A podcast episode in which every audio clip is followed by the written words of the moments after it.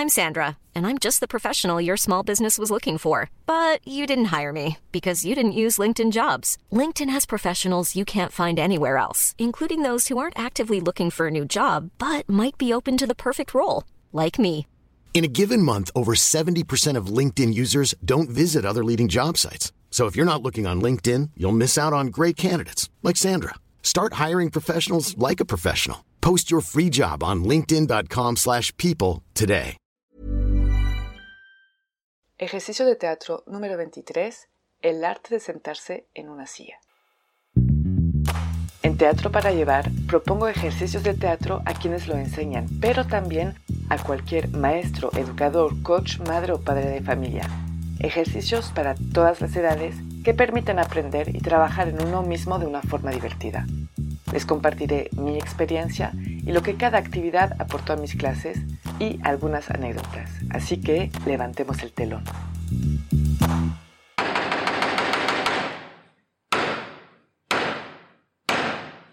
Buenos días.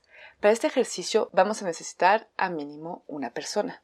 Entonces, lo que voy a hacer es que voy a poner una silla en medio del escenario y le voy a pedir a una persona que cada vez que chocan mis manos o que hago algún ruido específico, tendrá que sentarse o ponerse de una forma diferente. Nunca se podrá sentar o parar de la misma forma. Y eso la cantidad de veces que realmente quieren. Yo, como siempre, me gusta hacerlo lo más largo posible para ver hasta dónde pueden ir y hasta dónde van con su imaginación. Las variantes para este ejercicio, pues es un ejercicio que se hace con una persona, pero se pueden hacer con dos personas en la misma silla. De hecho, crea mucha complicidad con esas dos personas. Mis observaciones durante este ejercicio, primero, es un ejercicio que puede durar mucho tiempo porque hay millones de formas de sentarse en una silla o de meterse en una silla. Y con el tiempo, al principio la silla está bien parada, normal, y ya que van desarrollando, proponiendo más posturas, ya empiezan a mover la silla, acostada, de lado, sentarse encima, acostarse encima. La idea es que no toquen para nada el piso ni con las manos ni con los pies. Y que claro, cada postura sea diferente. No se puede copiar dos veces la misma postura.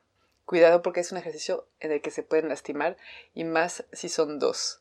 También es un trabajo físicamente hablando muy interesante porque tienen que encontrar equilibrio, tienen que jugar con su cuerpo. Y de hecho cuando son dos, a mí me gusta mucho ver cómo los dos van moldeando el cuerpo el uno con el otro y además junto con la silla.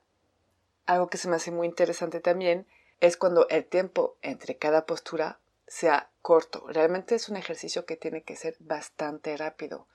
Como por ejemplo quedarse en una postura unos 5 segundos, otra vez hacer un ruido o decir una palabra para que vuelvan a cambiar, pero no dejar mucho tiempo, no dejarles pensar. Si les dejamos pensar, como que las ideas vienen más lentamente. Cuando es rápido, las ideas vienen más rápidamente porque no tienen otra opción. Las palabras claves para este ejercicio son el trabajo corporal, equilibrio y reactividad. Espero que disfruten este ejercicio bien sencillo que pueden ir explorando con otros objetos, por ejemplo, y les digo hasta muy pronto.